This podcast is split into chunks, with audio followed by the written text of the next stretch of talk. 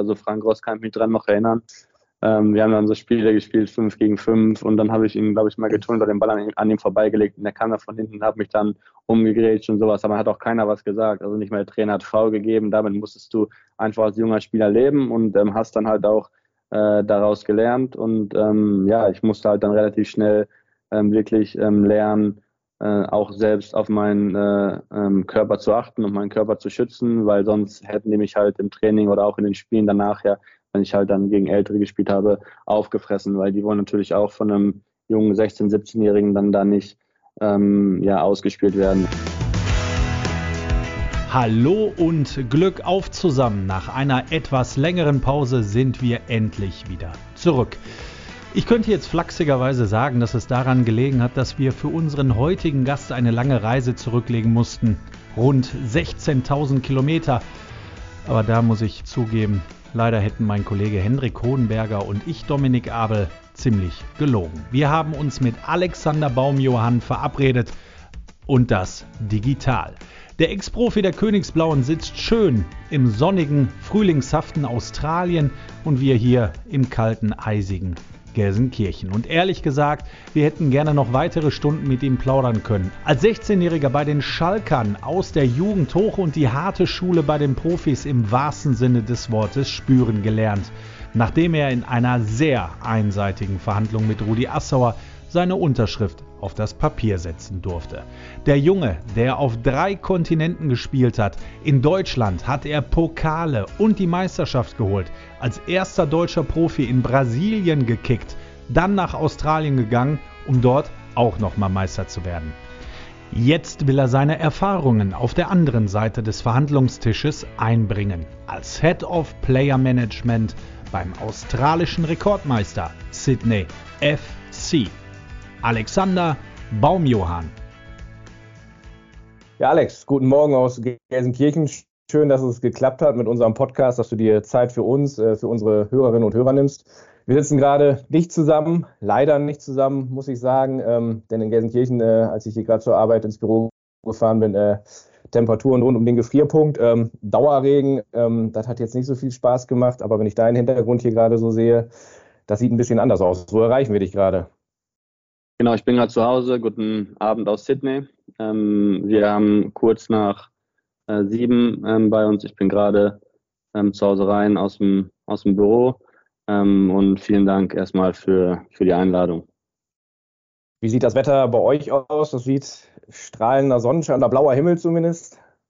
Ja, ja, genau. Also hier ähm, ist gerade Frühling. Ähm, in ein paar Wochen geht der Hochsommer hier los. Also wir haben auf jeden Fall bessere Temperaturen und besseres Wetter, ähm, wie es bei euch ist momentan. Das heißt, dem Weihnachtsmann, der kommt ganz schön ins Schwitzen bei euch. Genau, ja. genau. Ja, du hast gerade gesagt, guten Abend. Der Zeitunterschied zwischen Gelsenkirchen und Sydney sind zehn Stunden. Ähm, hier ist gerade neun, neun Uhr durch. Ist das so für dich deine klassische Telefonzeit, wenn du mit Familie oder Freunden in Deutschland telefonierst, so kurz nach sieben? Ja, genau. Oder jetzt, wenn, Zeit, äh, wenn 10 Stunden Zeitverschiebung ist, dann auch äh, oft morgens, ähm, weil ich stehe meistens gegen 6 Uhr auf und bringe dann morgens die Kinder in die Schule und das ist dann halt die Zeit, ähm, wo es bei euch ähm, 21, 22 Uhr ist und äh, ja, auch gerade jetzt in meiner neuen, ähm, in meinem neuen Job, ähm, natürlich viel am Telefon mit ähm, Beratern, Vereinen, Spielern in Europa und in, in, in Südamerika. Deswegen lebe ich seit äh, sechs Monaten in ja, mehreren äh, verschiedenen Zeitzonen. Ja, du sprichst es an, neuer Job, denn deine aktive Laufbahn hast du äh, vor einiger Zeit beendet. Ähm, spannende Karriere als Spieler hingelegt, darüber sprechen wir gleich noch. Aber du hast ein neues Kapitel aufgeschlagen. Du bist seit einigen Monaten Head of Player Management beim Sydney FC. Äh, Sydney FC, der australische Rekordmeister, ähm, muss man dazu sagen, also eine große Nummer in Australien. Was genau steckt denn hinter dieser Stellenbezeichnung, also Head of Player Management? Was können wir uns da vorstellen? Genau, also erstmal Sydney FC ist der, ist der größte Verein hier. Ich habe ja selber auch zwei Jahre ähm, für den Verein gespielt, ähm, bin mit dem Verein, ähm, haben das Double gewonnen, also Meister geworden und das ähm, Finale der Playoffs gewonnen. Und 2021 habe ich dann meine äh, Karriere beendet, habe dann ähm, in den letzten zwei Jahren äh, ja, viel Zeit damit verbracht, mich ähm, weiterzuentwickeln und ähm, mich vorzubereiten auf meine zweite Karriere. Habe International Sport Management studiert, was ich schon angefangen habe äh, während meiner Karriere, habe das dann abgeschlossen, das Studium.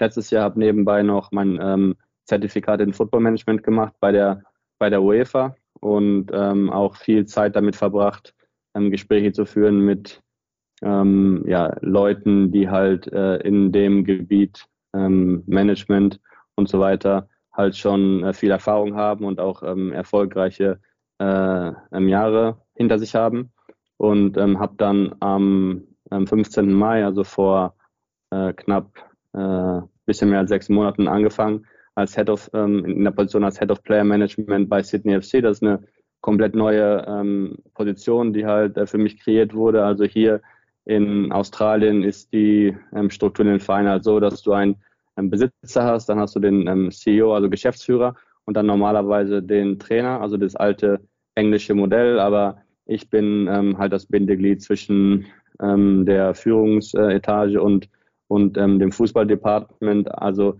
ähm, eigentlich ähm, ja, sehr vergleichbar mit äh, der Sportdirektorenposition in, in Deutschland. Das heißt halt nur anders hier. Wie lief das Studium denn ab? Also wie können wir, wie können wir uns das vorstellen? Pauken, du hast gesagt, du hast schon äh, während deiner Karriere angefangen, ähm, also so eine Art duales Studium. Hast du ähm, dir das dann abends irgendwie den, Stoff reingeprügelt?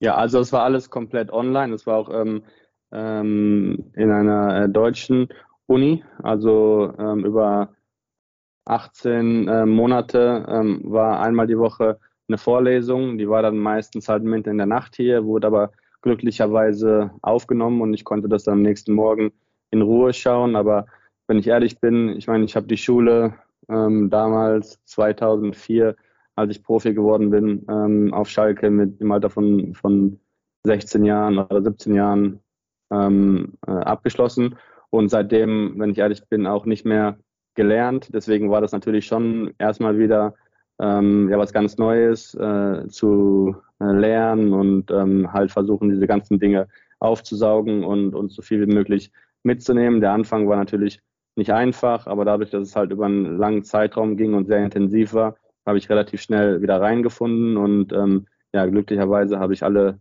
Prüfungen äh, bestanden und ähm, habe das Studium dann letztes Jahr abgeschlossen. Aber wenn ich jetzt zurückschaue, muss ich schon sagen, war es intensiver als ich letzten Endes ähm, mir vorgestellt habe.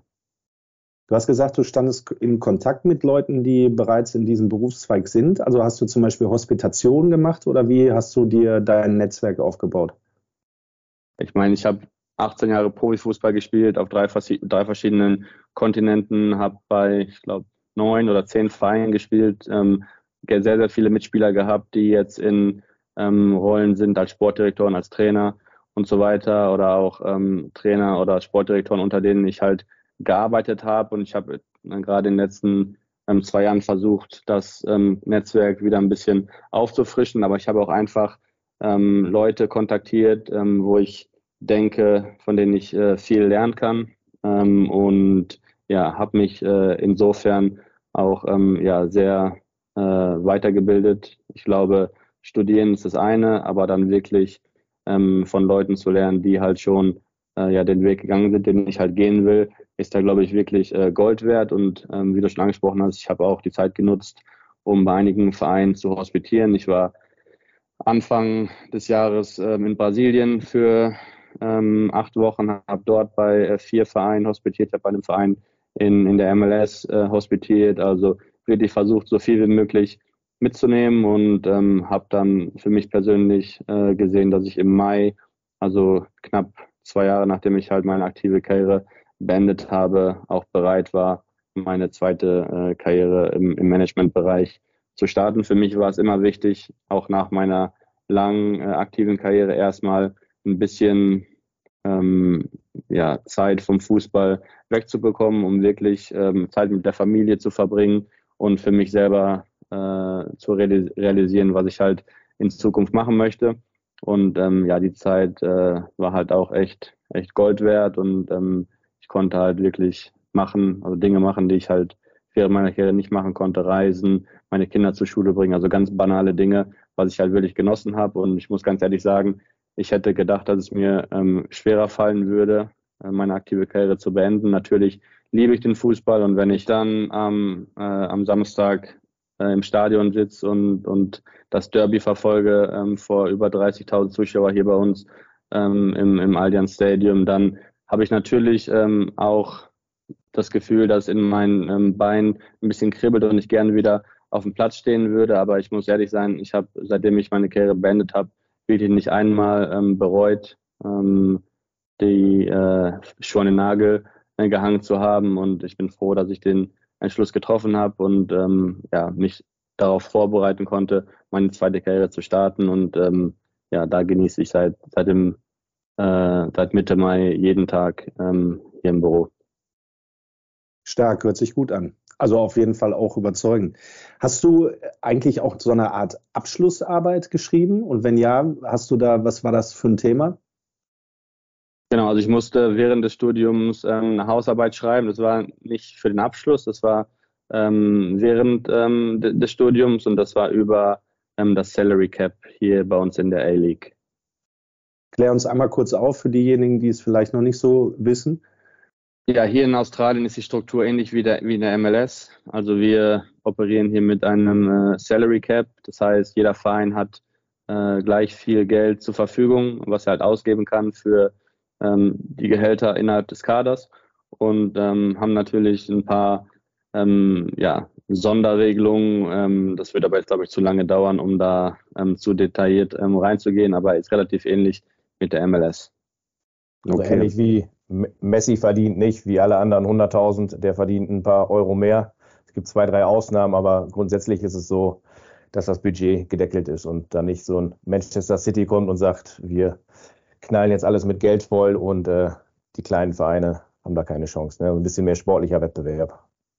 Ja, genau. Ich meine, City haben wir auch hier, die City Group bei Melbourne, also Melbourne City, ist auch bei uns in der Liga, aber du, du hast schon richtig gesagt. Also wir haben ähm, diese Saison 2,6 Millionen australische Dollar. Ähm, das sind ungefähr 1,8 Millionen äh, Euro zur Verfügung äh, für den gesamten Kader, was wir an Gehältern halt ausgeben können. Aber dann halt äh, Ausnahmen, dass wir halt ähm, ja, vier Spieler außerhalb des Salary Caps noch ähm, bezahlen können, die dann halt äh, mehr verdienen können. Und äh, ja, es ist ein bisschen kompliziert, aber das macht es natürlich ein bisschen ausgeglichener und äh, ja, ist auf jeden Fall super interessant. Als du noch Fußballprofi warst, kann ich mir vorstellen, dass so Torabschlüsse und Dribblingübungen und Abschlussspiele dir am meisten Spaß gemacht haben in der Trainingsarbeit. Was macht dir jetzt am meisten Spaß in deinem neuen Job? Ähm, das längerfristige Planen. Also natürlich habe ich auch irgendwann mal überlegt, äh, Trainer zu werden, ähm, aber der, der Gedanke ähm, ist relativ schnell äh, verloschen. Also ich denke, eine meiner größten Stärken oder vielleicht meine größte Stärke ist, ähm, ja, längerfristig zu planen und, und was aufzubauen. Deswegen ist äh, die jetzige Position und ähm, der jetzige Verein auch auf jeden Fall ähm, ja, optimal für mich, weil hier in Australien haben wir halt generell ähm, sehr, sehr viel äh, Potenzial im, im Fußball. Ich meine, ähm, Fußball ist halt immer noch Sportart Nummer drei bis vier, also ähm, Rugby und AFL, also Australian äh, Football und Cricket ist immer noch ähm, vor, vor Fußball, aber wir haben mit 2,3 Partizipanten ähm, in Australien, also das sind bei 26 Millionen, äh, 10 Prozent, die halt Fußball spielen ähm, und ähm, das Fußballfieber ist auf jeden Fall ähm, da auch gerade jetzt mit der Frauen-WM, die jetzt vor kurzem hier gespielt wurde und auch das gute Abschneiden der australischen Nationalmannschaft bei der WM in Katar merke ich halt jetzt in den fünf Jahren, in denen ich hier bin, dass ähm, Fußball halt mehr und mehr im Kommen ist und ähm, auch gerade in der A-League und, und bei uns im Verein ist halt unendlich viel äh, Potenzial da, ähm, ja, wirklich durch gute Arbeit was ähm, sehr Gutes aufzubauen. In der MLS sieht man das ja auch, dass in, in, in Amerika vor 12, 13 Jahren es auch noch nicht so ein Boom war, wie es jetzt ist. Äh, und ich glaube, dass wir ähnliches Potenzial hier haben. Auf jeden Fall ähm, nicht in dieser Größenordnung, weil in Amerika halt viel, viel mehr Menschen leben und auch viel mehr ähm, Geld im Umlauf ist. Aber ich glaube, dass wir so eine Light äh, MLS hier aufbauen können und äh, ja, hier steckt auf jeden Fall sehr, sehr viel Potenzial in, im, im Fußball und in der Liga. Du hast gerade davon gesprochen, dass Trainer wahrscheinlich nicht so irgendetwas für dich ist. Äh, warum? Also zum einen, weil ich, wie ich gerade schon gesagt habe, ähm, meine Stärken schon sehe, ähm, längerfristig halt zu planen und halt auch was aufzubauen. Und ich glaube, wenn man dann halt im Management ist als, als Sportdirektor, hat man da schon ein bisschen mehr Einfluss, wie jetzt nur als Trainer. Also da geht es auch für mich um Infrastruktur, Akademie, bei uns jetzt auch zum Beispiel die, die Frauenmannschaft, die Philosophie. Wir sind gerade dabei, eine komplett neue ähm, Philosophie innerhalb des Vereins äh, aufzubauen, ähm, wo wir halt wirklich sagen, okay, wir wollen jetzt äh, in Richtung ähm, ja, Nachwuchsarbeit gehen, wo wir wirklich ähm, unsere ähm, jungen Spieler aus der Akademie priorisieren wollen und ähm, davon wegkommen, halt äh, ja, Geld auszugeben oder Geld zu verbrennen für Spieler, die wir halt verpflichten, die keinen ähm, Mehrwert mitbringen. Und all diese Geschichten, da steckst du ja normalerweise als Trainer nicht richtig mit, mit drin. Also als Trainer hast du das Tagesgeschäft, ähm, wo du die Mannschaft dann fürs ähm, Wochenende vorbereiten musst.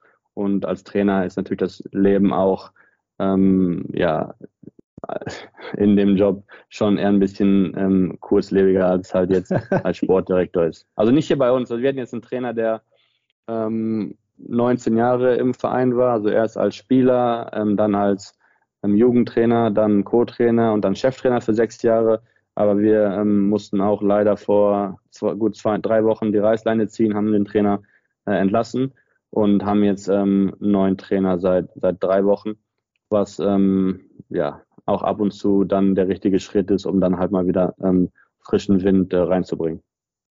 Oh, da kann ich mir aber vorstellen, dass das ähm, ja so als einer der ersten Amtshandlungen auch nicht wirklich schön war, oder? Sind das auch so die größten Herausforderungen in deinem Job? Natürlich nicht schön, zumal es halt auch ein Trainer war, unter dem ich selbst noch gespielt habe und wir ein sehr, sehr gutes äh, Verhältnis haben. Aber letzten Endes bin ich halt ähm, ja ein Fan davon zu sagen, ähm, wenn man halt sieht, dass es äh, nicht sich in die richtige, richtige Richtung entwickelt, muss man sich halt äh, trennen. Und ähm, nach so langer Zeit hier bei dem Verein, die letzten beiden Jahre, ähm, waren halt auch nicht äh, erfolgreich. Also vorletzte Saison nur Achter geworden, nicht mehr für die Finals qualifiziert. Letztes Jahr mit Ach und Krach äh, Fünfter geworden und dann im Halbfinale gegen äh, Melbourne City 4-0 verloren. Also es ähm, war halt auch alles unter den, unter den Ansprüchen ähm, und dann muss man halt die Entscheidung treffen. Aber was ich halt gelernt habe in meiner kurzen Zeit oder auch in den Gesprächen und sowas mit ähm, äh, Leuten, die halt Erfahrung haben, ist, dass ähm, man keine Emotionen reinlegen sollte in solche Entscheidungen und wirklich schauen, was äh, am besten ist ähm, für den Verein. Ja, Trainer ist vielleicht ein gutes Stichwort. Ein alter Kumpel von dir, äh, Tim Hochland, mit dem haben wir auch schon im Podcast gesprochen, ähm, hat auch in Australien gespielt, ist mittlerweile Co-Trainer unserer U19. Ähm, Hugi war vor einigen äh, Jahren hier zu Gast, ich glaube vor drei Jahren bei uns im Podcast. Den Link packen wir euch in die Show Notes. Ähm, habt ihr damals eigentlich noch gegeneinander gespielt? Ich glaube, er hat in, in, Melbourne auch gespielt. Und wenn ich da richtig informiert bin, ist das auch so das größte Spiel in Australien, ne? Sydney gegen Melbourne, also das, das Derby oder das, der Klassiker da? Ja, ähm, das war vor vier Jahren, glaube ich, glaube 2019 oder 2020, wo Hogi hier war bei Melbourne Victory und Melbourne Victory und Sydney FC sind die beiden Vereine mit den meisten äh, Titeln und den meisten Fans und so weiter. Deswegen sind das halt schon immer brisante Spiele. Ähm, damals haben wir aber Hogis Mannschaft, äh, ich glaube, dreimal weggefegt vom Platz in der in der Saison und Hogi hat sogar eine rote Karte äh, gegen uns bekommen, wenn ich mich richtig erinnere, ähm, bei, einem der, bei einem der Spiele. Aber mit Hogi habe ich äh, immer noch Kontakt. Wir schreiben ab und zu. Ja, damals, ähm, ja, in meiner ersten Zeit auf Schalke zusammengespielt, in meiner zweiten Zeit auch noch und ähm, sind sehr gut befreundet. Deswegen freut es mich auch, dass er ähm, jetzt dort bei, bei Schalke tätig ist in der, in der U19 und äh, ja, bei ihm ist es halt andersrum. Er sieht sich halt als Trainer und ich glaube, dass er da auch Riesenpotenzial hat, um eine gute Karriere hinzulegen. Ja, wir treffen Hogi hier häufiger auf dem Vereinsgelände, haben ihm erzählt, äh, dass wir dich im Podcast zu Gast haben. Da kam ein Lächeln in sein Gesicht und er hat uns auch eine kleine Nachricht für dich aufgenommen. Die spiele ich jetzt einfach mal ab. Hi, Bomi Mates. How you going? ich bin's Hogi. Hi, wie geht's dir? Ich hoffe doch alles gut und du und deine Familie. Ihr genießt das Leben in Australien in vollen Zügen. Äh, jetzt aber erstmal viel Spaß beim Schalke Podcast und als ich gefragt wurde, ob ich nicht noch was dazu beisteuern möchte, weil mir das natürlich schon Anliegen. Aus dem einfachen Grunde. Es ist wirklich, wirklich schon 19 Jahre her, dass wir beide 2004 unseren ersten Profivertrag beim FC Schalke unterschrieben haben. 19 Jahre. Damals noch mit Manager Rudi Assauer und Cheftrainer Jupp Heynckes. Ja, 19 Jahre, in denen wir so viel erleben durften und wo uns der Fußball auch nach Australien gebracht hat. Du lebst immer noch dort. Ich hatte das Vergnügen und die Freude, auch ein Jahr in Melbourne zu leben und dort Fußball zu spielen. Deshalb weiß ich nur zu gut, wie cool und schön das Leben in Australien ist. Aber trotzdem habe ich eine Frage. Gibt es irgendetwas, was du so dermaßen an Deutschland vermisst, was du am liebsten auch täglich in Australien hättest? Also, bin gespannt auf deine Antwort. Dir noch ganz viel Spaß, deiner Familie und dir alles Liebe und Gute natürlich und beruflich beim Sydney FC auch den größtmöglichen Erfolg.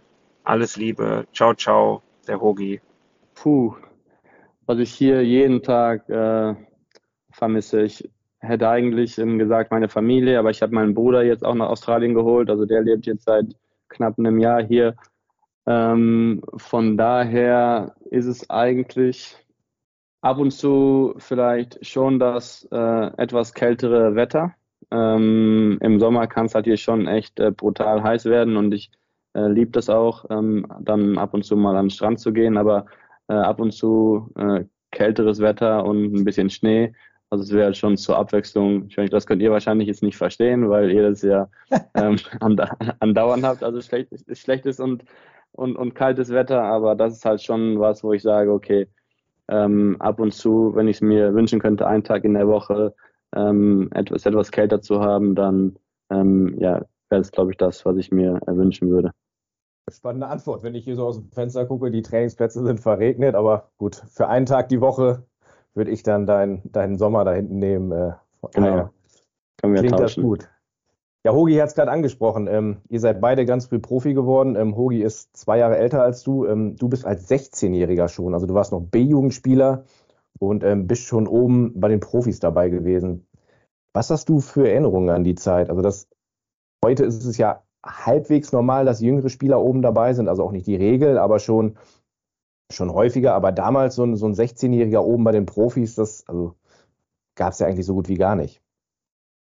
Ja klar, das war ja schon damals echt was ganz äh, Besonderes. Du hast es jetzt schon angesprochen. Ähm, wenn Leute mich fragen, äh, was so die schönste Zeit meiner Karriere war oder woran ähm, ich am liebsten zurückdenke, würde ich schon sagen, dass diese Zeit war, auch gerade ähm, für mich. Ich bin, ich bin als ähm, Zwölfjähriger zu Schalke gekommen im Januar ähm, und äh, habe dann in der U13 gespielt, in der U15 und bin dann hoch in die, in die U17 und in meinem zweiten U17-Jahr als 16-Jähriger habe ich dann ähm, ja, wahrscheinlich meine äh, beste äh, Saison gehabt, habe dann zwischendurch auch mal bei der A-Jugend, also bei der U19 ausgeholfen. Ich kann mich noch daran erinnern, wir haben mit der U17 samstags gespielt, zu Hause gegen Fortuna Düsseldorf, ähm, auf dem Nebenplatz der Glückaufkampfbahn, haben, glaube ich, vier oder fünf nur gewonnen. Ich habe äh, zwei Tore und zwei Vorlagen, soweit ich mich erinnere.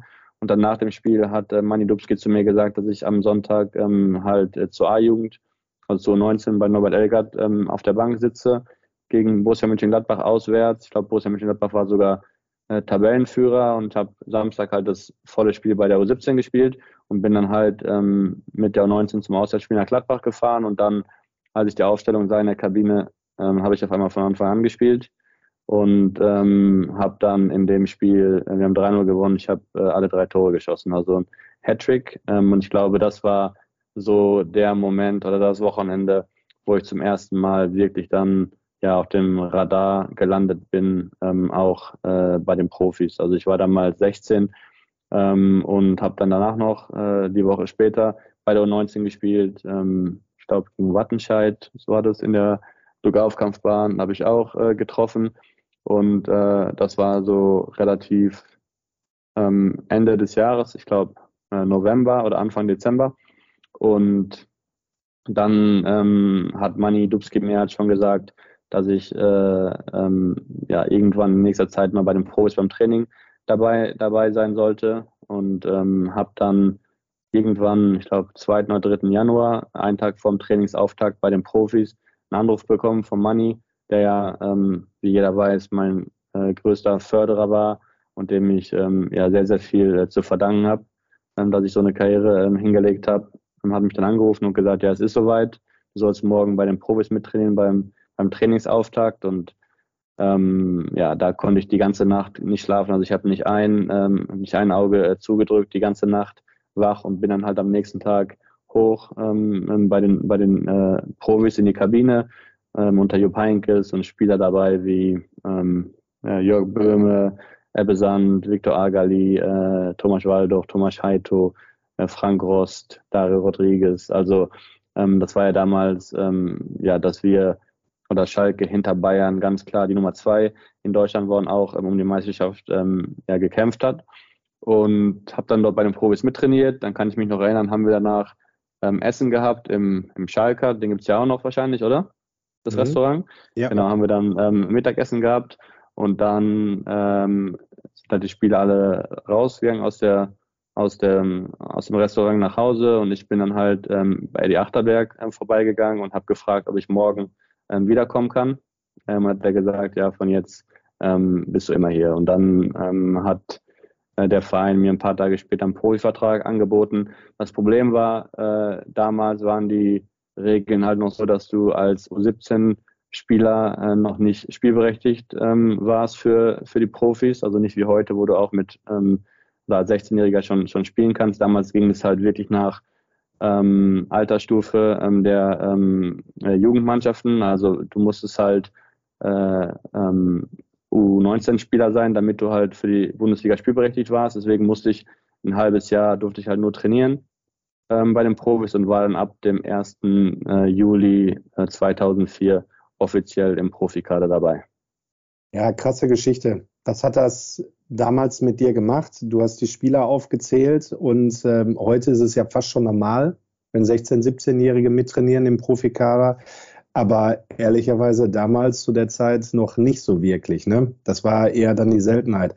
Haben die, haben die Spieler dich akzeptiert oder musstest du da mehr beißen? Musstest du da mehr bringen? Ähm, wie hast du dich gefühlt? Ja, es ist natürlich eine komplett andere äh, Zeit gewesen. Damals als junger Spieler hattest du es natürlich viel, viel schwerer als heutzutage. Heutzutage ähm, ist es halt so, dass junge Spieler auch von allen Seiten natürlich äh, beschützt werden. Es gibt Social Media und so weiter, aber damals war es halt ähm, komplett anders. Ich meine, die Spieler, die ich gerade auf, ähm, aufgezählt habe, die waren halt alle schon ähm, Anfang 30 und älter, Nationalspieler und so weiter. Und du, da konntest du dir als junger Spieler es nicht erlauben, ähm, respektlos zu sein oder Widerworte zu geben. Und ich glaube, den Respekt ähm, habe ich mir halt ähm, verschafft durch meine äh, Leistungen im Training. Und als die Spieler dann gesehen haben, dass ich kicken kann, ähm, dann ähm, ja, hatte ich schon die meisten Spieler auf meiner Seite. Die haben mich dann auch ähm, unter ihre Fittiche genommen. Ich habe Hamid Altentop vergessen, der war selber damals noch ein junger Spieler, äh, der sich halt von Anfang an echt sehr viel um mich gekümmert hat. Ähm, Kobiaschwili, also viele dabei noch, mit denen ich auch jetzt noch äh, sehr guten Kontakt habe. Ähm, aber äh, ja, ich glaube, als Spieler kann man sich den Respekt am besten verschaffen äh, durch gute Leistungen äh, auf dem Platz. Und ähm, ja, das war bei mir damals, glaube ich, schon, schon der Fall. Ähm, und gerade als 16-Jähriger dort dann halt im Training mitzuhalten und ähm, ja nicht großartig ähm, aus der Reihe zu tanzen. Ich glaube, ähm, das war halt schon was Besonderes für jemanden in meinem Alter. Du hast Hamid angesprochen und ähm, Levo, also Kobiaschwili. Ähm, waren das deine, deine Ansprechpartner oder gab es da ein paar mehr? Was, was haben die, haben die die Tipps gegeben nach dem Motto, ey, ganz ehrlich, also Frank Rost solltest du nicht tunneln, der grätscht dich dann äh, nachher um im Kreis oder? Ähm, ja, das, ja, genau, das, das auch ähm, ab und zu dann mal passiert. Also Frank Rost kann ich mich dran noch erinnern. Ähm, wir haben dann so Spiele gespielt, fünf gegen fünf, und dann habe ich ihn, glaube ich, mal getunt oder den Ball an, an ihm vorbeigelegt und der kam da von hinten und hat mich dann umgegrätscht und sowas. Aber hat auch keiner was gesagt. Also nicht mal der Trainer hat V gegeben. Damit musstest du einfach als junger Spieler leben und ähm, hast dann halt auch äh, daraus gelernt. Und ähm, ja, ich musste halt dann relativ schnell ähm, wirklich ähm, lernen, äh, auch selbst auf meinen äh, ähm, Körper zu achten und meinen Körper zu schützen, weil sonst hätten die mich halt im Training oder auch in den Spielen danach ja wenn ich halt dann gegen Ältere gespielt habe, aufgefressen, weil die wollen natürlich auch von einem jungen 16-, 17-Jährigen dann da nicht ähm, ja, ausgespielt werden und so weiter. Aber äh, ich hatte wirklich schon äh, viele der älteren Spieler, Asa war damals auch schon da, die mir sehr viele ähm, Tipps gegeben äh, haben, aber gerade mit den etwas äh, jüngeren, also äh, Hamid war ja noch jünger, Asa war, glaube ich, 20, ähm, Kobi ähm, war Mitte 20, also die Uruguayer, Dario und, und Gustavo. Ich hatte eigentlich mit allen guten Kontakt und dann sechs Monate später ähm, kamen dann die Brasilianer dazu, Marcelo, Lincoln, Ailton, ähm, Rafinha dann ein bisschen später. Also es gab schon viele, ähm, die mich halt dort äh, unterstützt haben und ähm, ja, dafür bin ich halt auch immer sehr dankbar gewesen, dass die älteren Spieler mich dann halt so gut integriert haben. Du hast gerade beiläufig die Geschichte erzählt mit dem Vertrag, dass du ihn unterschrieben hast. Ähm, weih uns mal ein, wie lief das damals ab? Also kam Rudi einfach und hat gesagt, so Junge, du bist gut, äh, jetzt komm mal zu mir ins Büro oder war das vorher abgesprochen? Hattest du einen Berater? Nee, gar nicht. Ne? Du warst, glaube ich, mit ja. deinen Eltern da. Ja, genau. Also damals war das ja so, wir hatten ähm, alle sechs Monate mussten wir, ich weiß gar nicht mehr genau, wo das war, aber irgendwo in der Geschäftsstelle war so ein ähm, größerer ähm, Raum. Also ich glaube, wo noch die alte Geschäftsstelle war, gegenüber vom, vom Fanshop mit allen ähm, Jugendspielern. Dann hat Rudi Assauer dann halt vor uns gestanden, hat uns gesagt, wenn irgendein Berater hier das ähm, Trainingsgelände betritt. Ich stehe hier oben in meinem Büro mit einem ähm, Scharfschützengewehr und dann, ähm, dann knall ich den ab. Also dass niemand einen, äh, einen Berater haben darf. Und es waren ja eh andere Zeiten damals. Also es hatte auch niemand einen Berater und wäre auch niemand, wäre auch jemals auf die Idee gekommen, halt äh, einen Berater zu haben. Und ähm, das war für mich halt nie irgendwie äh, eine Frage, ob ich einen Berater engagiere. Und äh, ich habe dann halt keine Ahnung, zwei, dreimal bei den Profis mittrainiert. Dann hat ähm, irgendwann glaube ich, äh, Jupp Heynckes gesagt, ich soll ähm, oben zu Rudi Assauer ins Büro mit meinen Eltern. Ähm, und dann bin ich halt rein und habe ein bisschen gesprochen. Er hat halt den Vertrag dort. Äh, und ja, ich habe dann einfach auch gar nicht großartig geschaut, was dann die äh, Beträge sind. Ich habe den Vertrag einfach unterschrieben, weil ich so dankbar war, ähm, einen Vertrag für Schalke unterschreiben zu dürfen, wovon ich halt immer geträumt habe. Also ist halt wirklich so gewesen, dass wenn ich, ähm, ich habe in Waldrop gewohnt und wenn ich zu, zum Training gefahren bin, auch schon als 13, 14, 15-Jähriger und ich habe aus der Ferne schon ähm, auf der A2 die Flutlichtmasten gesehen vom Parkstadion, dass ich schon äh, Gänsehaut bekommen habe und wenn ich dann, ähm, ja, bin ich nach dem Training oder so immer ähm, am Trainingsplatz der Profis geblieben, habe Training geschaut, habe den versucht, die Spieler die Hände zu schütteln oder abzuklatschen und dann Balljunge im Parkstadion und sowas. Also Profi auf Schalke zu werden, war immer mein, mein Traum und ähm, von daher ähm, wäre ich niemals auf die Idee gekommen, auch nur äh, darüber nachzudenken, um irgendwas zu schachern oder einen Berater einzustellen oder so. Ich habe einfach den Vertrag unterschrieben. Ähm, es war damals ein äh, Sechsjahresvertrag, ähm, also die haben mich schon da ein bisschen über, über den Tisch gezogen, aber das war mir äh, komplett, das war mir, das, das war mir komplett egal. Also ich war einfach nur glücklich, dass ich diese Chance hatte und unendlich dankbar und ähm, äh, ja, also es war alles komplett ohne Beratung, nur mit meinen Eltern und die hatten auch keine Ahnung, ähm, was im Fußballgeschäft ähm, so abgeht. Ja, krasse Geschichte. Rudi Assauer, äh, von dem du gerade gesprochen hast, der hat dich da auch damals als Jahrhunderttalent angepriesen. Hat sogar so ein bisschen Name-Dropping betrieben, hat so gesagt, es könnte der nächste Michael Ballack sein. Wie bist du damit umgegangen? War das, war das Druck, war das Last, war das eher für dich, ähm, dass es dein Selbstbewusstsein gesteigert hat, dass Leute an dich glauben? Habe ich damals eigentlich gar nicht so wahrgenommen. Ähm, ich meine, damals gab es ja nicht großartig äh, Social Media, es gab ähm, kein, äh, keine, also ich kann mich daran erinnern, dass damals schon Internet gab, also zumindest ähm, nicht so, wie es heute ist. Und von daher war das für mich nie großartig ein, ein Thema. Ähm, natürlich wusste ich, dass äh, der Manager mich halt ähm, ja, groß, große Stücke ähm, auf mich hielt und ähm, ja, ich hatte natürlich das Ziel, dann auch auf Schalke relativ schnell äh, in die erste Mannschaft ähm, ja, durchzubrechen und ähm, dort halt den, den Durchbruch zu schaffen. Aber man darf halt auch nicht vergessen, dass das Schalke von damals halt schon ein anderes Schalke ist, als es jetzt ist oder was, was es vor selbst 10, 12, 13 Jahren war. Ich meine, damals war ähm, Schalke in, zwischen 2000 und 2010 eigentlich, in der ganzen Dekade war Schalke ähm, äh, eigentlich immer mit Bayern ganz oben mit dabei. Also wirklich ja, 20 Spieler, die irgendwo Nationalspieler waren. Ähm, und da war es auch nicht einfach, ähm, in, den, äh, in die erste Mannschaft äh, reinzubrechen, gerade halt auch als äh, Offensivspieler. Natürlich haben es ähm, Spieler wie Christian Panda als linker Verteidiger dann ähm, äh, schon geschafft. Aber für mich ähm, ja, war es, glaube ich, auch ein bisschen unglücklich, dass halt viel Konkurrenz äh, dort war, auch gerade im, im offensiven Mittelfeld. Ähm, und dann Jupp Heynckes, der ja mein größter ähm, Förderer ähm, im Profibereich war, nachdem ich halt Mani Dubski ähm, hatte in, in der Jugend und dann Jupp Heynckes bei den Profis. Der wurde dann auch, ähm, ich glaube, nach vier oder fünf Spieltagen in meiner ersten äh, ähm, Saison dann 2004, 2005 entlassen und dann kam Ralf Rangnick, der dann erstmal auf ähm, ältere Spieler äh, gesetzt hat, was auch okay war. Ich brauchte halt ein bisschen, ein bisschen länger und ähm, ja, leider lief es nicht so wie geplant und ich musste dann den Weg über ähm, Borussia Mönchengladbach gehen, um dann halt dort ähm, wirklich den Durchbruch zu schaffen. Dann kommen wir jetzt zu den Fanfragen und äh, einige Themen davon hast du schon angeschnitten. Du hast viele tolle Spiele hier ähm, erlebt. Äh, es geht um ehemalige Mitspieler, um, um Trainer in deiner Karriere. Ähm, die erste Frage kommt von Manuela und sie fragt, was war dein schönstes Spiel im Schalke-Trikot, also als, als Profi? Also von den Jugendspielen, von denen du gerade schon erzählt hast, kann ich mir vorstellen, dass das Erinnerungen fürs Leben sind. Aber als Profi hast du ja auch das eine oder andere Spiel hier erlebt, äh, was heute noch denkwürdig ist. Ja, natürlich das Spiel in Mailand.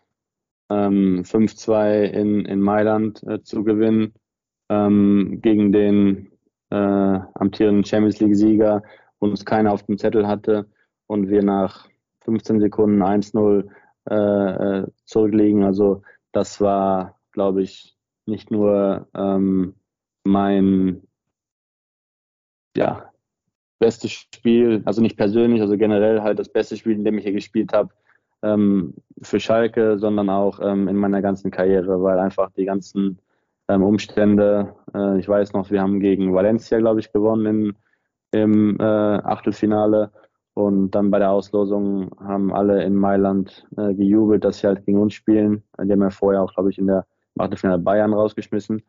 Ja. Äh, und dann sind, sind wir halt dorthin gefahren und haben die dann wirklich an die Wand gespielt. Also wir hätten, glaube ich, auch acht oder neun, zwei gewinnen können. Ich glaube, noch zweimal den Pfosten getroffen und so weiter. Also das war halt wirklich schon äh, ein Spiel, das ich nie vergessen werde.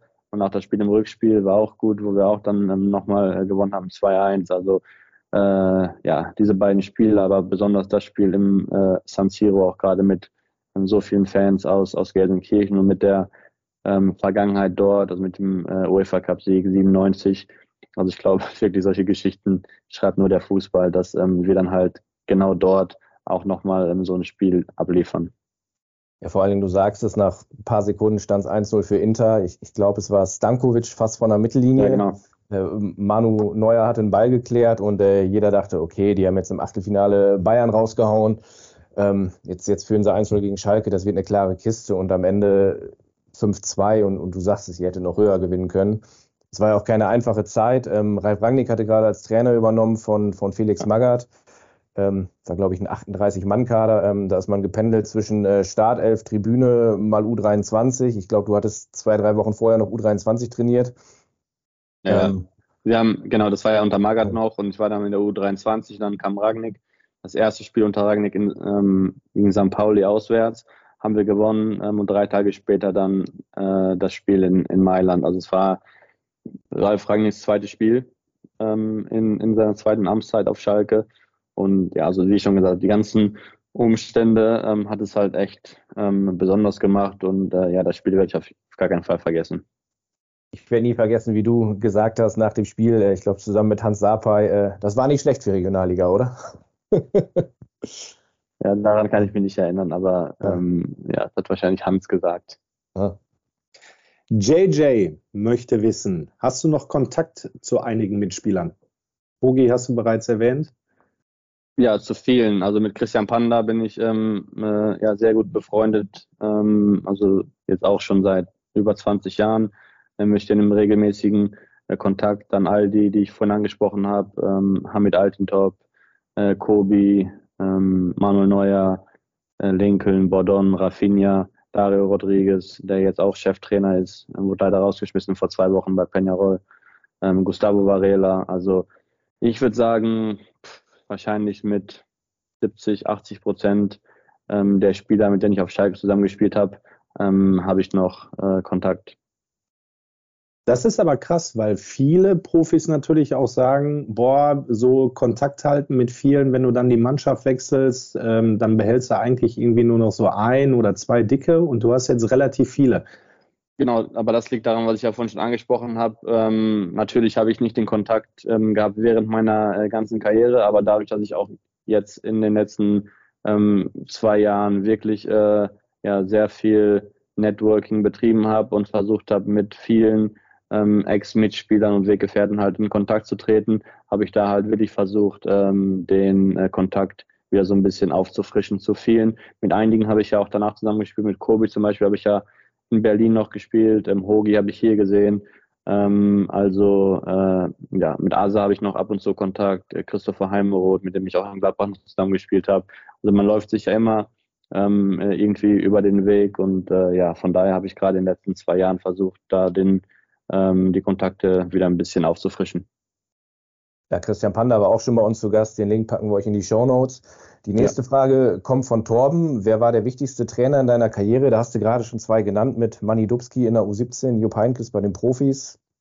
Trifft's das? Ja, ich würde schon sagen, die beiden, weil Manny Dubski ähm, hat mich halt wirklich das machen lassen, was äh, ähm, mich ausgezeichnet hat, einfach ähm, Fußball zu spielen auch gerade für einen ähm, 15- oder 16-Jährigen, ähm, so alt wie ich damals war in der, in der U17, ähm, ist es, glaube ich, wichtig, da jemanden zu haben, auch gerade als Offensivspieler, der einem das Vertrauen schenkt. Und ähm, das hat Mani zu 100 Prozent getan. Deswegen bin ich mir hundertprozentig sicher, ohne äh, Mani Dubski, wenn ich ihn nicht gehabt hätte in der U17, dann ähm, hätte ich, glaube ich, nicht so schnell ähm, Fuß gefasst in, in, äh, im Profifußball.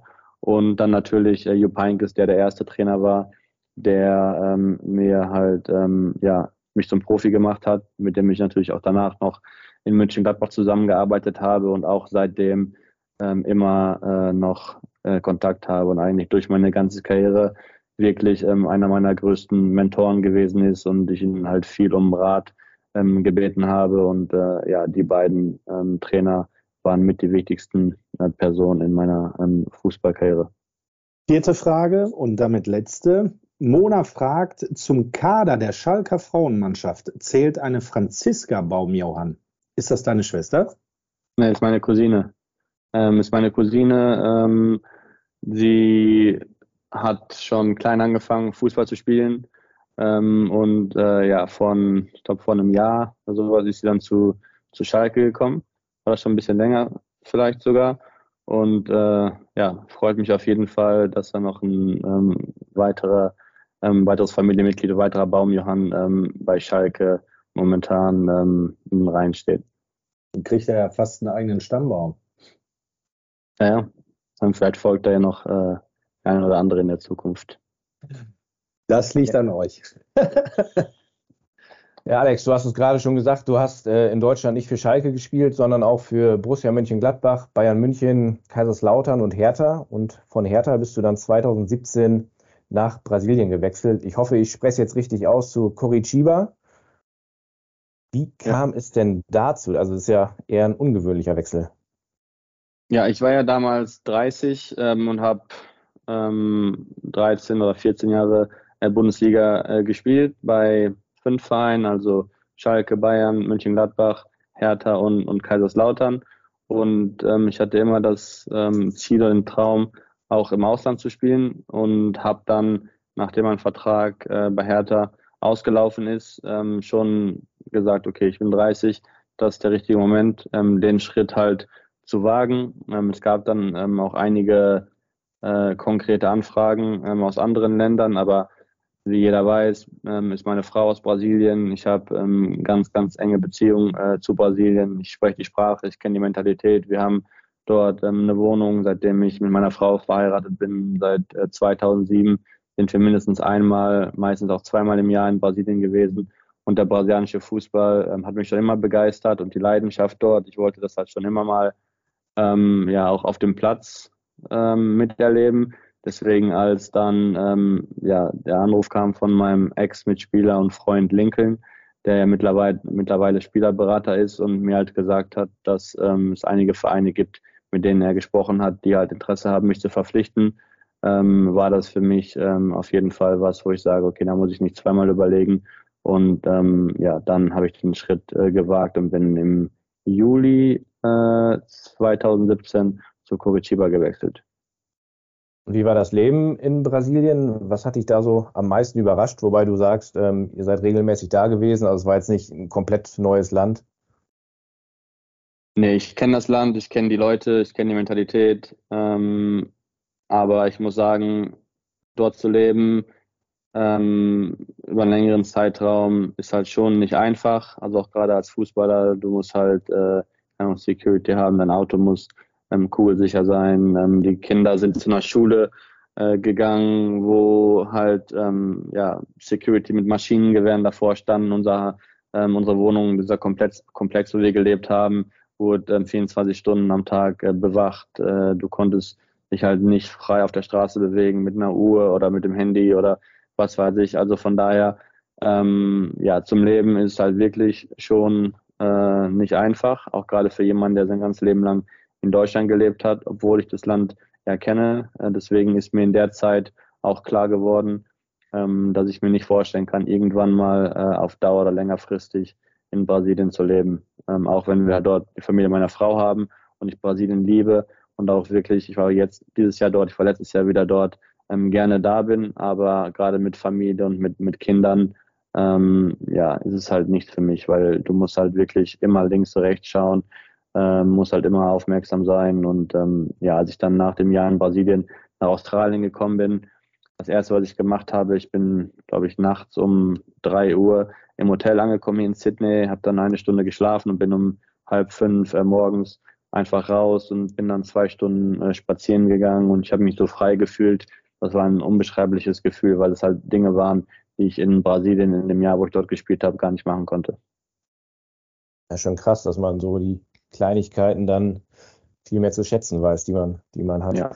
Ähm, lass uns noch kurz in Brasilien bleiben. Wie bist du als Deutscher denn da aufgenommen worden? Also ich habe wirklich lange überlegt. Mir fällt jetzt zumindest in den letzten 20 Jahren kein deutscher Spieler ein, der nach Brasilien gewechselt ist. Also dass Brasilianer in die Bundesliga kommen, ist ja gang und gäbe, aber ein Deutscher in Brasilien würde mir jetzt nee, spontan nicht ich einfallen. War der erste, ich war der erste Deutsche, ähm, der in der brasilianischen Liga gespielt hat, der erste Deutsche, natürlich dann auch der ähm, Tor erzielt hat und so weiter. Also ähm, von daher war das schon äh, was Besonderes. Ähm, und ich glaube, die Leute dort waren echt sehr überrascht. Ähm, ich habe meine Pressekonferenz bei, meinem, bei meiner Ankunft ähm, dann vor keine Ahnung, 50 Journalisten auf äh, Portugiesisch gegeben. Ähm, natürlich hat die Sprache dann auch geholfen und ich war direkt auch innerhalb der Mannschaft dann akzeptiert. Ähm, und äh, ja, ich meine, es war 2017, drei Jahre zuvor, hat Deutschland ähm, den Weltmeistertitel geholt in Brasilien. Deswegen war der Respekt generell vor ähm, dem deutschen Fußball und vor Deutschen äh, schon da, auch gerade nach dem 7-1 ähm, gegen die brasilianische Nationalmannschaft. Und da gab es keinerlei Probleme. Aber trotzdem muss ich sagen, ist es für einen Ausländer in Brasilien halt auch schon nicht einfach, weil auch gerade in Brasilien viele Dinge nicht so sauber abgehen und dann ähm, ja, äh, Dinge gedreht werden zwischen Beratern und Trainern und Spielern und so weiter. Also ist halt schon kein, äh, kein einfaches äh, Pflaster, auch gerade für, für Ausländer. Aber ich hatte dort eine super Zeit. Ähm, leider ein bisschen von Verletzungen äh, geprägt, aber äh, ja, das war auf jeden Fall die richtige Entscheidung und ähm, hat riesen Spaß gemacht. Ich bin froh, dass es vor Covid war, weil ähm, zwischen Covid hätte ich halt äh, nicht das ähm, ja, sehen können, was ich halt wollte und zwar vor ähm, den leidenschaftlichen Fans dort zu spielen und äh, das waren halt schon echt super, super Ereignisse. Ja, vor der Pandemie hast du glücklicherweise auch den nächsten Schritt gemacht. Es ging nach Australien 2018 zu den Western Sydney Wanderers, also noch nicht zu deinem jetzigen Verein. Wie kam der Wechsel damals zustande? Ist ja jetzt auch nicht der klassische Wechsel. Ja, mein Vertrag in Brasilien bei Vitória, dem zweiten Verein, wo ich gespielt habe, ist ausgelaufen. Ähm, ich war ein Jahr in Brasilien und äh, wie ich gerade schon angesprochen habe, hat es dann auch für, ähm, für mich gereicht. Also ich habe gesagt, okay, ähm, es war eine gute Zeit und es hat auch ähm, echt viel Spaß gemacht, aber ähm, wollte dann halt nochmal äh, eine neue Herausforderung und auch irgendwo hingehen, wo ich äh, um Titel spiele. Und dann in der in dem Zeitraum war ich ähm, mit ähm, einigen Vereinen in Asien, ähm, einem Verein in Japan, einem Verein in, in Südkorea relativ weit, aber dann hat mich äh, Markus Babbel angerufen, der äh, mich schon äh, zu seiner Zeit in Stuttgart äh, bei Hertha und auch in Hoffenheim immer mal wieder ähm, zu seinem Verein äh, holen wollte. Das hat aber nie geklappt und hat mich dann gefragt, ob ich mir vorstellen könnte, nach Australien zu wechseln, zu Western Sydney Wanderers. Und äh, habe dann nicht lange überlegt und zugesagt. Ähm, bin dann äh, hier hingekommen, ohne jemals hier gewesen zu sein. Von Brasilien nach Australien ist ja nochmal ein Stück weiter als von Deutschland nach Australien. Deswegen war das halt wirklich ähm, ans, an, ans andere Ende der Welt. Aber ich muss sagen, vom ersten Tag habe ich mich in die Stadt hier äh, verliebt und uns war relativ schnell dann auch klar, dass wir hier ähm, längerfristig äh, bleiben wollen. Habe dann einen Einjahresvertrag unterschrieben bei Western Sydney Wanderers, weil ich auch erstmal sehen wollte, ähm, ja, um halt ein Bild zu machen von der Liga und wo der Verein halt steht im Vergleich zu den anderen Vereinen, weil ich auch nicht großartig ähm, viel wusste ähm, über, über die australische Liga. Klar, Thomas Bräuch hat hier gespielt ähm, bei Brisbane und ähm, von daher ähm, ja, kannte ich äh, ein bisschen äh, oder hatte ein paar Informationen über die, über die A-League, aber bevor ich halt einen längerfristigen Vertrag unterschreibe, wollte ich mir selbst erstmal ein Bild machen und habe dann halt relativ schnell gemerkt, dass äh, Sydney FC, also der größte Rivale von Western Sydney Wanderers, äh, der größte Verein und das Maß aller Dinge hier in Australien ist und habe dann ähm, ja nach meinem ersten Jahr in Australien äh, bei den Western Sydney Wanderers Angebot gehabt von von Sydney FC und habe dann dort für zwei Jahre unterschrieben und das waren wirklich zwei äh, Top-Jahre mit, ähm, mit Titeln, ähm, ja, die halt wirklich super viel Spaß gemacht haben und ähm, ja, auf jeden Fall fußballerisch äh, eine super Zeit hier gewesen in, in, in Sydney. Wie war denn deine Reaktion? Also du hast das gerade so völlig beiläufig erzählt, kein Hintergrundwissen und dann bin ich hingegangen und es war ja klar, dass wir länger bleiben. Aber wie war denn deine Reaktion ähm, auf das Interesse aus Australien? Hast du da sofort gesagt, irgendwie Japan, Südkorea, das, das passt irgendwie nicht so ganz, der Funke ist noch nicht so übergesprungen und Australien, das mache ich auf jeden Fall? Ähm, Markus Babbel hat mich schon damals überzeugt, auch gerade halt einen deutschen Trainer, der ähm, auch gerade hier neu hingekommen ist, zwei, drei Monate schon ähm, in, in dem Verein war und ähm, hat es mir dann wirklich echt sehr ähm, schmackhaft gemacht. Ähm, neues Trainingsgelände, neues Stadion ähm, wurde halt gebaut und so weiter. Und ja, einige oder viele Dinge von denen, die er mir erzählt hat, waren letzten Endes dann nicht so. Aber trotzdem äh, ja, war es auf jeden Fall der, der richtige Schritt. Also das Trainingsgelände und Stadion waren dann halt erst ein Jahr später äh, fertig, nachdem ich dann schon, schon weg war.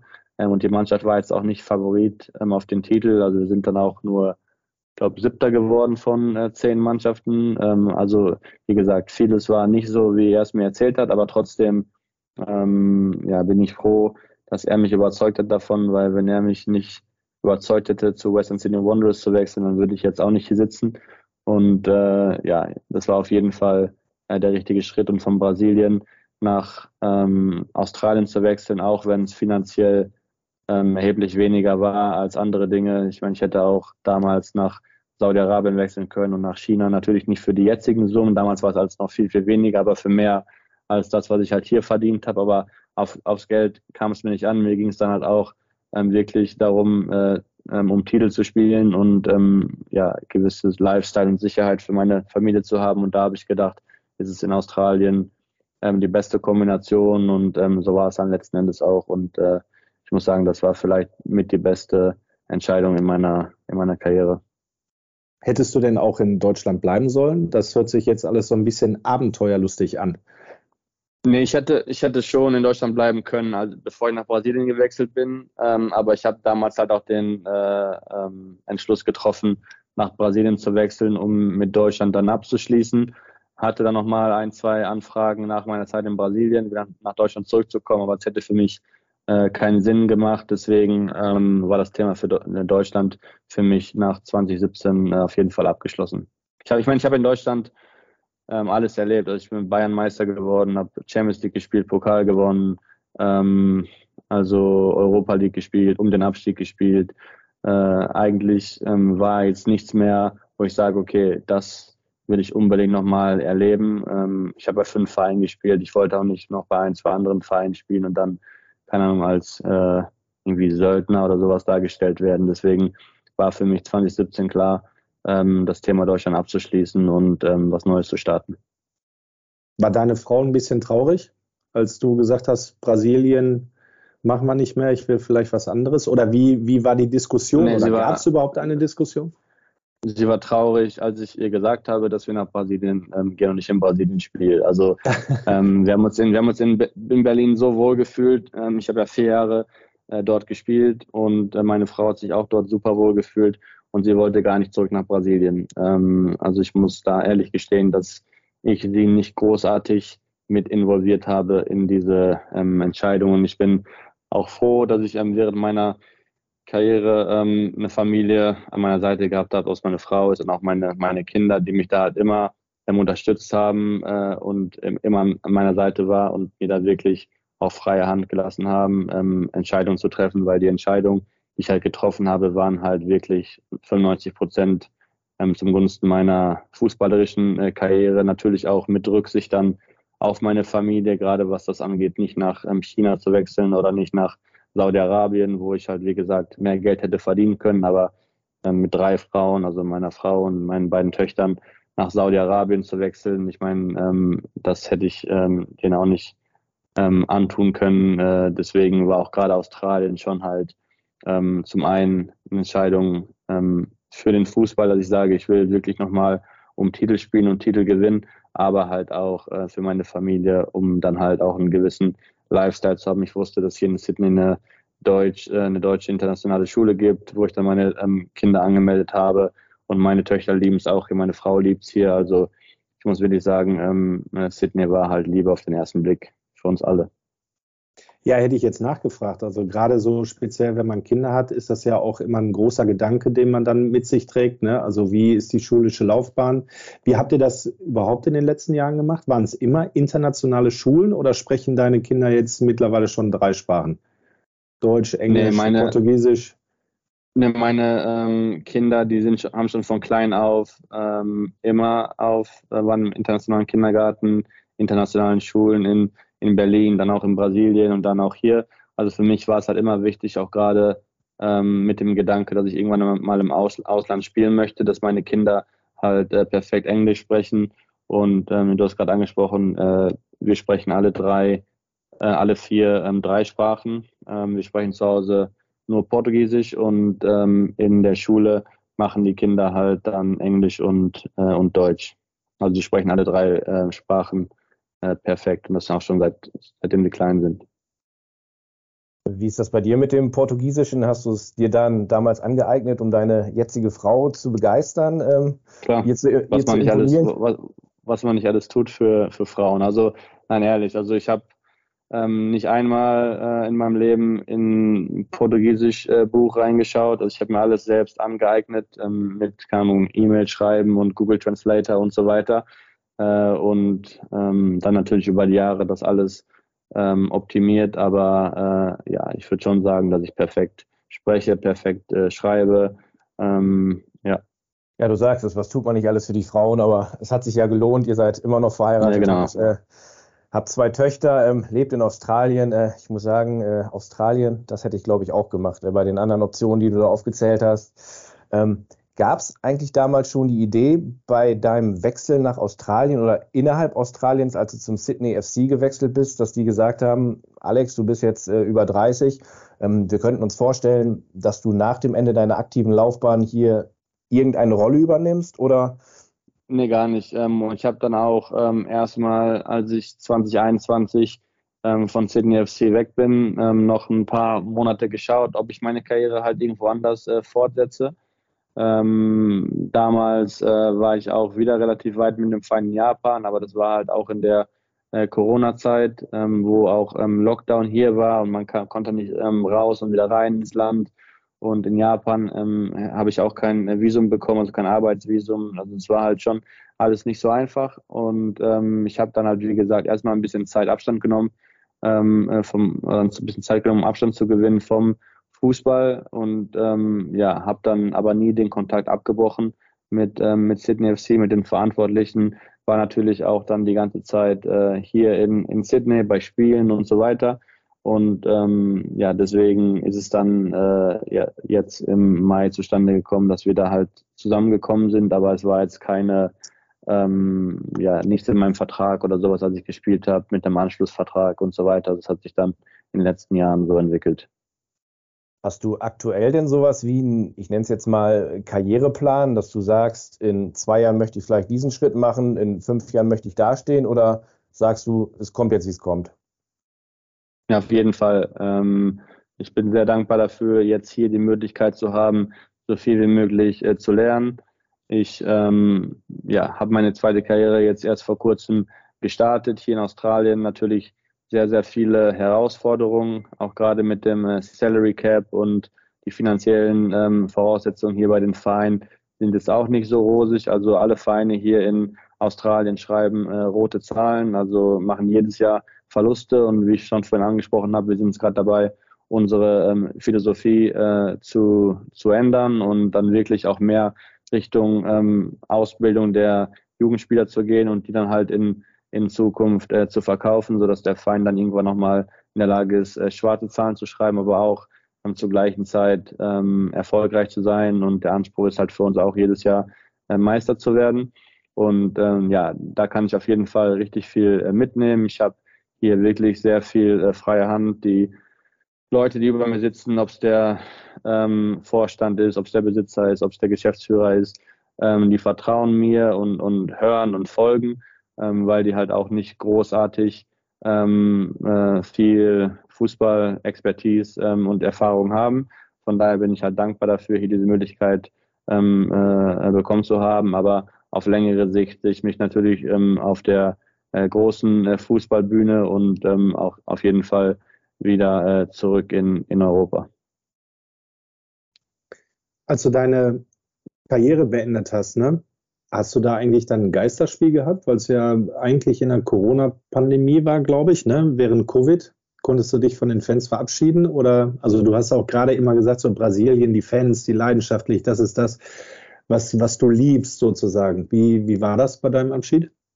Ne, wir hatten zwischendurch ähm, in der Saison 2019, 2020, ich glaube die letzten fünf oder sechs Spiele waren Geisterspiele und dann in der Saison ähm, 2020, 2021 ähm, hatten wir schon wieder Fans. Ähm, und dann danach gab es halt erst hier bei uns den totalen äh, Lockdown, als die Saison dann äh, zu Ende war. Deswegen habe ich da schon vor Fans gespielt. Mein letztes Spiel war das äh, Finale ähm, der Playoffs, was wir leider verloren haben. Ähm, aber da konnte ich schon unter den ähm, unter unseren eigenen Fans spielen. Aber zu dem Zeitpunkt war mir noch gar nicht bewusst, dass ich meine Karriere äh, beenden werde. Das hat sich erst in ein, zwei, drei Monaten danach dann ähm, ergeben und entwickelt, als ich gesagt habe, okay, ich will jetzt nicht nochmal umziehen, nicht nochmal was komplett Neues machen und ähm, will die Zeit lieber nutzen, um mich dann schon auf meine zweite Karriere äh, vorzubereiten. Ich war damals 34,5 und ich wollte auch gerade mit dem äh, mit der äh, mit dem Hintergrund, dass ich halt auch zwei große Knieverletzungen hatte in meiner äh, Karriere damals bei Hertha, wo ich fast zwei Jahre äh, verpasst habe, ähm, auch nicht bis zum Ende ähm, spielen, bis ich gar nicht mehr laufen kann. Deswegen toi toi toi. Ich hatte nach den zwei ähm, Operationen auch nie wieder äh, Knieprobleme. Und für mich war es halt auch immer wichtig, dann aufzuhören, ähm, wo ich sage, ähm, körperlich kann ich dann danach auch mein Leben normal ähm, äh, fortführen und dann, keine Ahnung, kicken gehen, wann immer ich will und, und joggen und so weiter. Und ähm, ja, das war auf jeden Fall ähm, meines Erachtens nach der richtige Zeitpunkt, die äh, Schuhe an den Nagel zu hängen. Guckst du ab und zu noch? Ergebnisse von deinen Ex-Vereinen? Kannst du dir ja, irgendwie die Spiele angucken, zeitversetzt oder guckst du dir auf YouTube irgendwelche Clips an? Wie machst du das? Nee, ich habe äh, eine App auf meinem Handy, wo ich all meine Ex-Vereine ähm, als Favoriten habe und dann jeden Morgen, wenn ich dann am Wochenende halt wach werde, schaue ich direkt auf die Ergebnisse. Wenn es wichtige Spiele sind, stehe ich auch ähm, ab und zu nachts auf oder bleibe länger wach oder stehe früher auf, um mir die Spiele dann halt äh, anzuschauen. Und äh, gerade auch mit Schalke, ich meine, es ist ja kein Geheimnis, dass Schalke mein Herzensverein ist. Ich habe zehn Jahre für den Verein gespielt. Ähm, der Verein ist was ganz äh, Besonderes für mich. Da leide ich natürlich noch äh, umso mehr mit, ähm, auch gerade in der jetzigen Zeit oder auch vor, vor zwei Jahren. Ähm, wo, wo der Verein halt ähm, ja, in der Bundesliga war, aber ich glaube, das war eine Serie in wie vielen Spielen also nicht gewonnen? Fast 25 oder 30 oder sowas sogar in Folge. Ich habe das Spiele verdrängt. Ich habe ja, das genau, verdrängt. aber das war natürlich genau, das, das war natürlich schon ähm, äh, schwierige Zeiten, äh, auch für mich. Ähm, aber ähm, ja, ich verfolge das halt äh, schon und drücke all meinen äh, Ex-Verein immer die Daumen. Äh, mit Hertha ist auch ein anderer Verein, der ja auch in der zweiten Liga ist, ähm, wo es nicht so gut läuft. Ähm, aber äh, ja, zu Schalke habe ich schon die stärkste Verbindung und das nimmt mich schon am meisten mit. Würdest du dann auch sagen, dass dir auf Schalke und in Deutschland das Fußballspielen am meisten Spaß gemacht hat? Oder hat es dir dann doch irgendwie im Endeffekt vom Gesamtpaket in Brasilien oder in Australien besser gefallen? Nee, ich glaube, das Fußballspielen hat mir überall Spaß gemacht. Ich liebe es einfach, ähm, Fußball zu spielen. Das habe ich immer geliebt, seitdem ich drei Jahre alt war und beim ersten Verein Teutonia Waltrop in den Minikicker, äh, Minikickern gespielt habe, ähm, bis zu meinem letzten Spiel ähm, vor zwei Jahren ähm, hier bei Sydney FC. Also ich habe das Fußballspielen überall geliebt und überall genossen. Natürlich ähm, verlief meine Karriere wie Nachterbahnfahrt, ähm, viele Höhen, ähm, aber auch viele Tiefen, ob es Verletzungen sind oder ähm, ja, Trainer, ähm, die jetzt nicht großartig ähm, mir Chancen gegeben habe, äh, gegeben haben oder dann wo ich halt ähm, einen Titel gewonnen habe oder ähm, Champions League und so weiter. Ähm, aber eigentlich hat mir das Fußballspielen wirklich äh, überall Spaß gemacht. Ein sehr schönes Schlusswort. Wenn du jetzt noch sagst, dass dir sogar auch unser Gespräch gefallen hat. Ja, natürlich, natürlich. ich könnte, ich könnte hier noch äh, zwei Stunden jetzt mit euch sitzen und ähm, über, über Fußball reden oder über Schalke reden, aber ich glaube, so viel Zeit habt, habt ihr nicht. Deswegen immer wieder gerne, wenn ihr nochmal irgendwann keinen ähm, passenden äh, Kandidaten habt für einen neuen Podcast, dann könnt ihr euch gerne bei mir melden und wir ähm, nehmen nochmal eine zweite Version davon auf. Dann, hoffen, dann hoffentlich ähm, reden wir über den äh, Aufstieg ähm, zurück in die Bundesliga von, von Schalke. Da, ne, da nehmen wir dich beim Wort. Äh, also gerne irgendwann eine zweite Folge, weil ich fand es auch super spannend. Äh, du hast so viel erlebt. Man hätte noch so viele weitere Themenfelder irgendwie beackern können. Darum ja, vielen, vielen Dank für die Zeit, die du uns geschenkt hast. Mittlerweile ja auch schon spätere Stunde ähm, in, in, Sydney. Ich deinen Hintergrund sehe, wir haben angefangen, äh, da schien noch die Sonne, der Himmel war blau, äh, jetzt ist es komplett dunkel. Hier regnet es immer noch in Gelsenkirchen. Ähm, von daher wünschen wir dir einen schönen Abend. Äh, vielen Dank und äh, ja, drück uns die Daumen und hoffentlich, wenn du dein Handy dann äh, am Wochenende äh, anmachst, dann steht da mal wieder ein Schalker Sieg. Hoffentlich. Also vielen Dank ähm, nochmal für die Einladung. Hat super viel ähm, Spaß gemacht und ja, wie du schon gesagt hast, hoffen wir, dass am Wochenende dann gegen Osnabrück äh, ein anderes Ergebnis und vor allen Dingen eine andere Leistung der Mannschaft sehen und äh, dass es dann aufwärts geht. Perfektes Schlusswort. Vielen Dank. Technik hat funktioniert und Alex war gut drauf. Und deshalb sagen mein Kollege Dominik Abel und ich, Henrik Kronberger, das war eine gelungene Folge. Wenn es euch gefallen hat, sagt es gerne weiter. Teilt diese Folge in eurem Freundes- und Familienkreis. Sagt es einfach jedem Schalker. Und vergesst nicht, uns zu abonnieren. Dann verpasst ihr auch nicht die nächste Episode. Und versprochen, dieses Mal wird es auch nicht so lange dauern. Glück auf. Bis zum nächsten Mal.